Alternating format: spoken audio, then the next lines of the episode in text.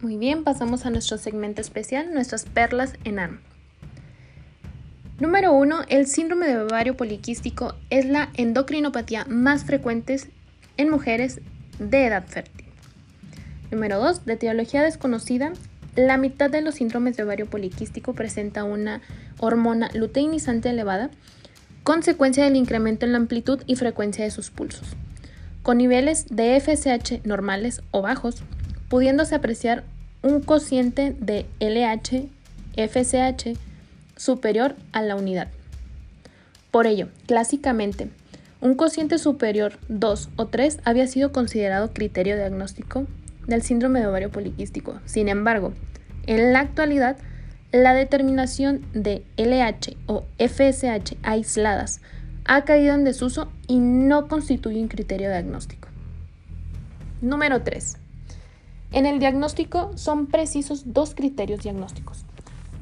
Oligovulación y anovulación, hiperandrogenismo clínico y o bioquímico, u ovarios poliquísticos por ecografía. 4. Los síntomas típicos son trastornos menstruales, como oligomenorrea, hirsutismo, obesidad y esterilidad. Esta última es el síntoma aislado más frecuente y está motivada por la anovulación crónica que presentan estas pacientes. Número 5. La modificación en el estilo de vida, dieta y ejercicio, será la primera opción cuando el índice de masa corporal esté elevado.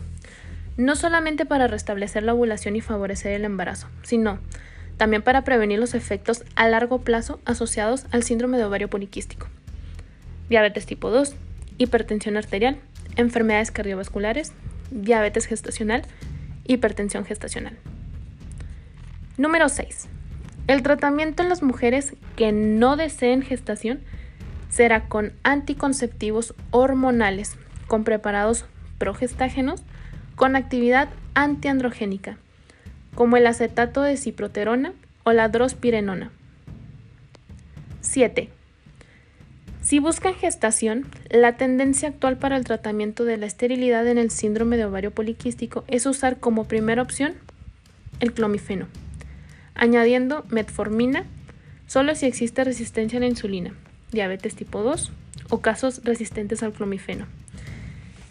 En esta parte de la primera opción de clomifeno, recordemos que es primera opción farmacológica como medida general en la reducción del peso.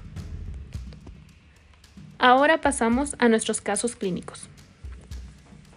Para el diagnóstico del síndrome de ovario poliquístico, el grupo de consenso Rotterdam 2003 se deben cumplir dos a tres criterios. ¿Cuál de estos no es un criterio diagnóstico? Número 1. Hiperandrogenismo clínico y o analítico. Número 2. Resistencia a la insulina. Número 3. Oligovulación y o anovulación. Número 4. Ovarios poliquísticos definidos por ecografía. 12 o más folículos por ovario. ¿Cuál es la respuesta, compañeros? Correcto. La número 2, resistencia a la insulina.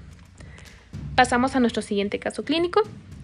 Nos llega una paciente de 28 años con datos de obesidad, con ciclos irregulares y abundante vello en brazos, espalda y línea alba, que consulta por esterilidad primaria de dos años de evolución. ¿Cuál sería su primera recomendación para conseguir un embarazo? Número 1. Metformina. Número 2. Inseminación artificial. Número 3 Citrato de clomifeno. Número 4. Pérdida de peso. ¿Cuál es la respuesta correcta? Excelente. Número 4. Pérdida de peso, como se los repetí 10.000 veces. Pasamos a nuestro siguiente caso. Ante una mujer de 25 años que consulta por oligomenorrea, acné, hirsutismo y esterilidad de un año de evolución, ¿Cuál sería su primera sospecha diagnóstica? Número 1, hipotiroidismo. Número 2, síndrome de ovario poliquístico. Número 3, fallo ovárico autoinmune. Número 4. Hipogonadismo hipogonadotropo. ¿Cuál sería la respuesta? Perfecto. Síndrome de ovario poliquístico. Espero les sea de mucha ayuda toda esta información y nos vemos en el siguiente episodio.